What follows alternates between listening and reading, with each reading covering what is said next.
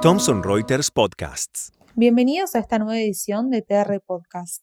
Mi nombre es Florencia Candia y en esta oportunidad nos acompaña el doctor Gastón Bieli, quien es codirector del suplemento Legal Tech de nuestra editorial y presidente del Instituto Argentino de Derecho Procesal Informático, para hablar de la acordada 4-2020 de la Corte Suprema de Justicia de la Nación en respuesta a la pandemia de coronavirus que está afrontando nuestro país.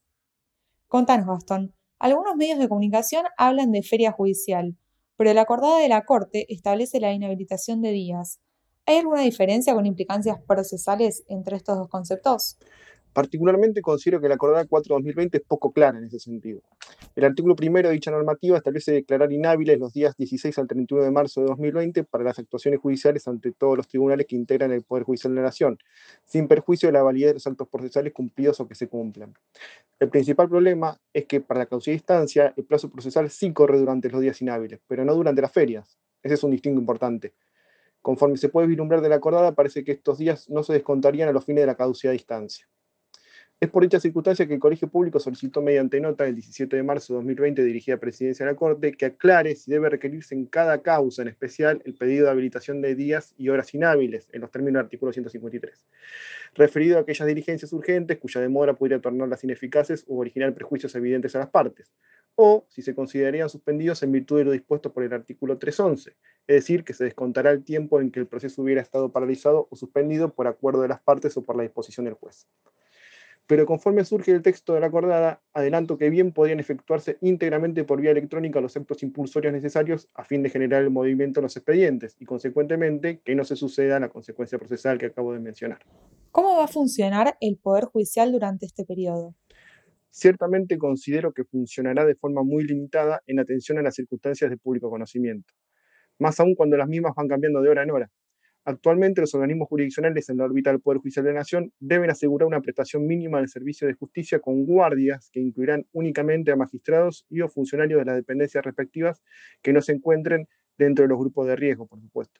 Todo otro personal está actualmente licenciado.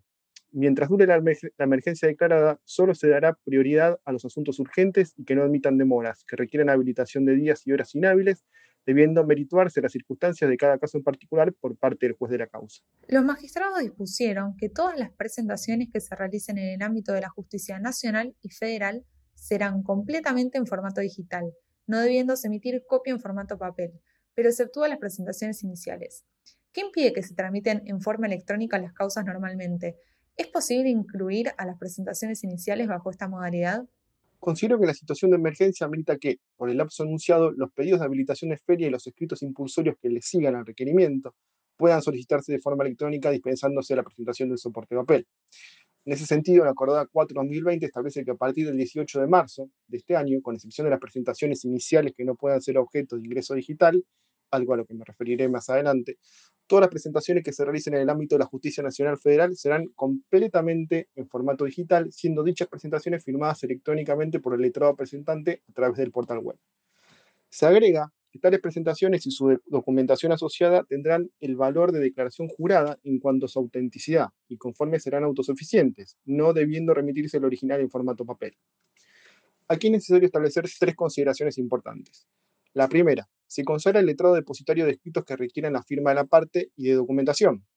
Junto a Andrés Niso ya me he expedido hartamente sobre la mencionada figura en un artículo que fue publicado en el diario de Thomson Reuters, La Ley, titulado El letrado depositario judicial de documentación y escritos a la luz del proyecto de reforma del Código Procesal Civil y Comercial. En ese trabajo efectuamos un análisis pormenorizado acerca de las responsabilidades tanto procesales como civiles que trae aparejada la incorporación de la figura.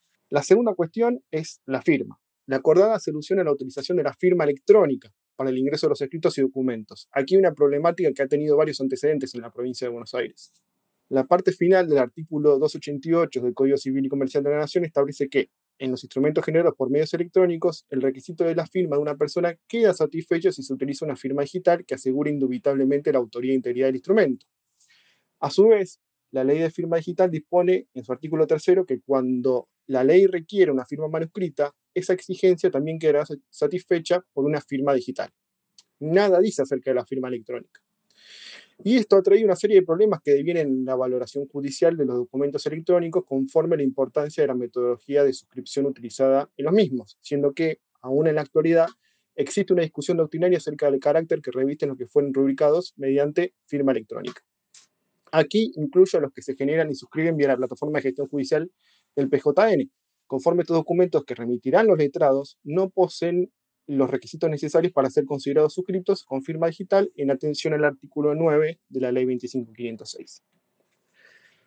Es por esta circunstancia que el Colegio Público solicitó en la nota ya mencionada que conforme lo dispuesto por el punto 11 de la acordada 4-2020 se precise los alcances de la presentación en formato digital a la que refiere, debido a que en los términos del artículo 288 resultarían incompatibles con lo establecido por los artículos 5 y 6 de la Ley 25506 y con lo dispuesto por la Ley 26685, al no encontrarse satisfecho el requisito de firma digital.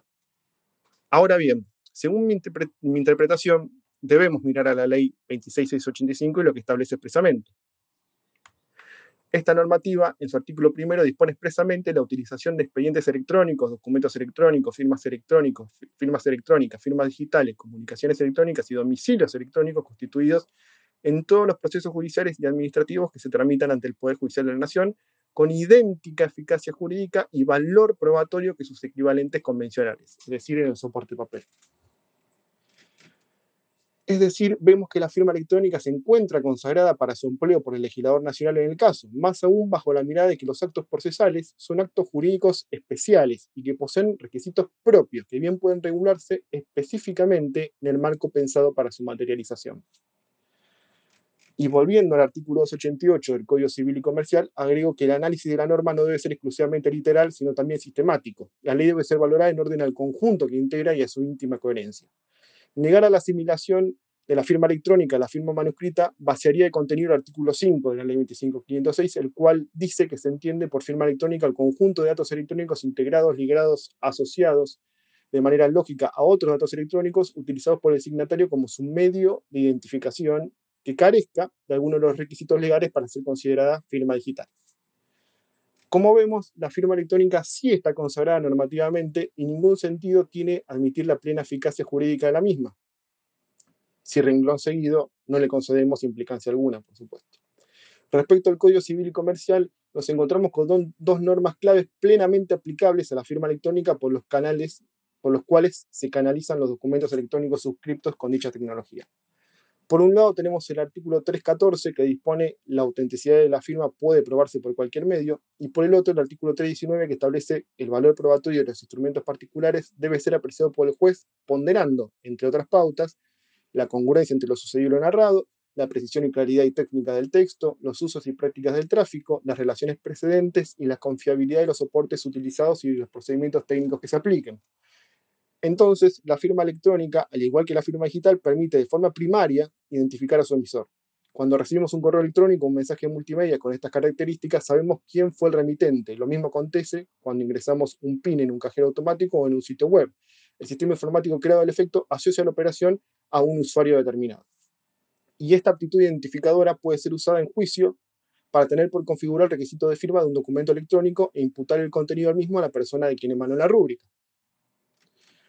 Ahora bien, la tercera cuestión reza sobre el estado actual de implementación del sistema informático bajo la órbita del Poder Judicial de la Nación. Antes de la emisión de esta nueva reglamentación, la práctica diaria consistía en ingresar primero en soporte papel todo aquel escrito impulsorio y documentación asociada en el mismo, procediendo luego a su debida digitalización dentro del plazo de 24 horas, siendo que las copias subidas por los letrados revestían el carácter también de declaración jurada en cuanto a su autenticidad.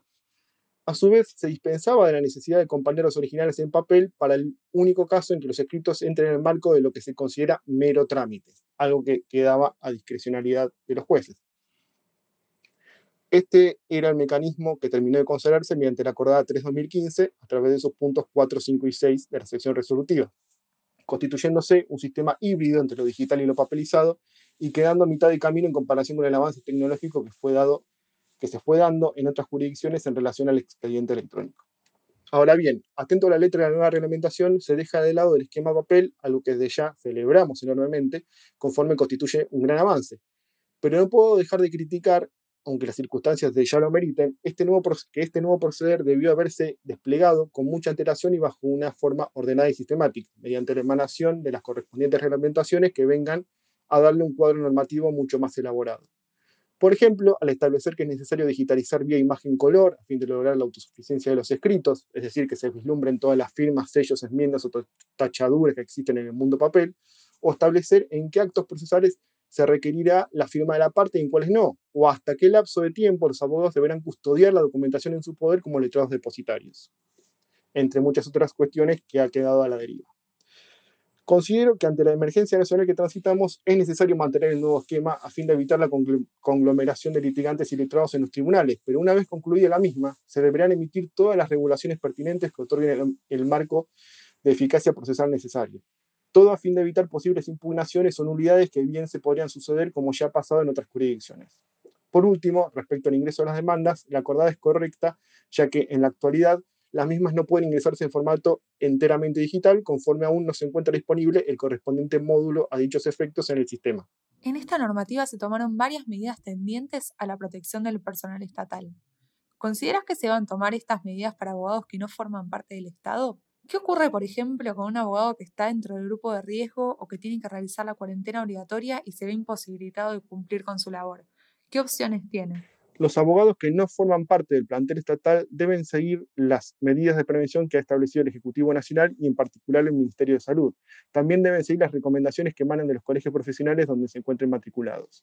Considero que un abogado que se encuentre en cuarentena o dentro de los grupos de riesgos debe abstenerse de concurrir a los tribunales pudiendo ceder dicha tarea a algún empleado de su estudio o colega que no revista dichas facultades o asimismo utilizar las herramientas informáticas generadas a fin de procurar el impulso procesal necesario en el caso de requerirlo.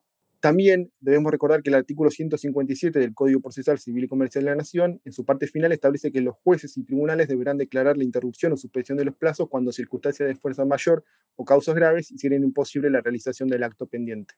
¿Qué medidas tomó la justicia en el mundo ante esta pandemia? En España, el Consejo General del Poder Judicial estableció que durante el estado de alarma solo se podrán presentar escritos procesales vinculados a actuaciones judiciales urgentes y siempre a través del sistema rigente denominado LexNet, siendo que en ningún caso se podrán presentar escritos de manera presencial. En cambio, en México, la Suprema Corte de Justicia de la Nación decidió suspender actividades jurisdiccionales desde el 18 de marzo al 19 de abril de 2020. Durante este periodo no se celebrarán sesiones, audiencias ni correrán plazos procesales. Y por último, Gastón, ¿existe algún antecedente de esta situación? La Corte Suprema de Justicia de la Nación en el año 2009 y en pleno pico de la gripe A puso en marcha un comité de crisis para su asesoramiento, mediante el cual se decidió adelantar el comienzo de la Feria Judicial de Invierno.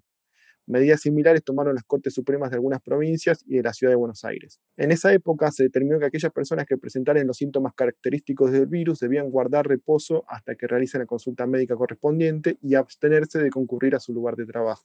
Muchas gracias Gastón por haber participado de este podcast. Los invitamos a todos a que lo compartan para que más abogados estén informados acerca de las implicancias de la acordada de nuestro máximo tribunal. Esta fue una producción de la Dirección de Contenidos de Thomson Reuters La Ley.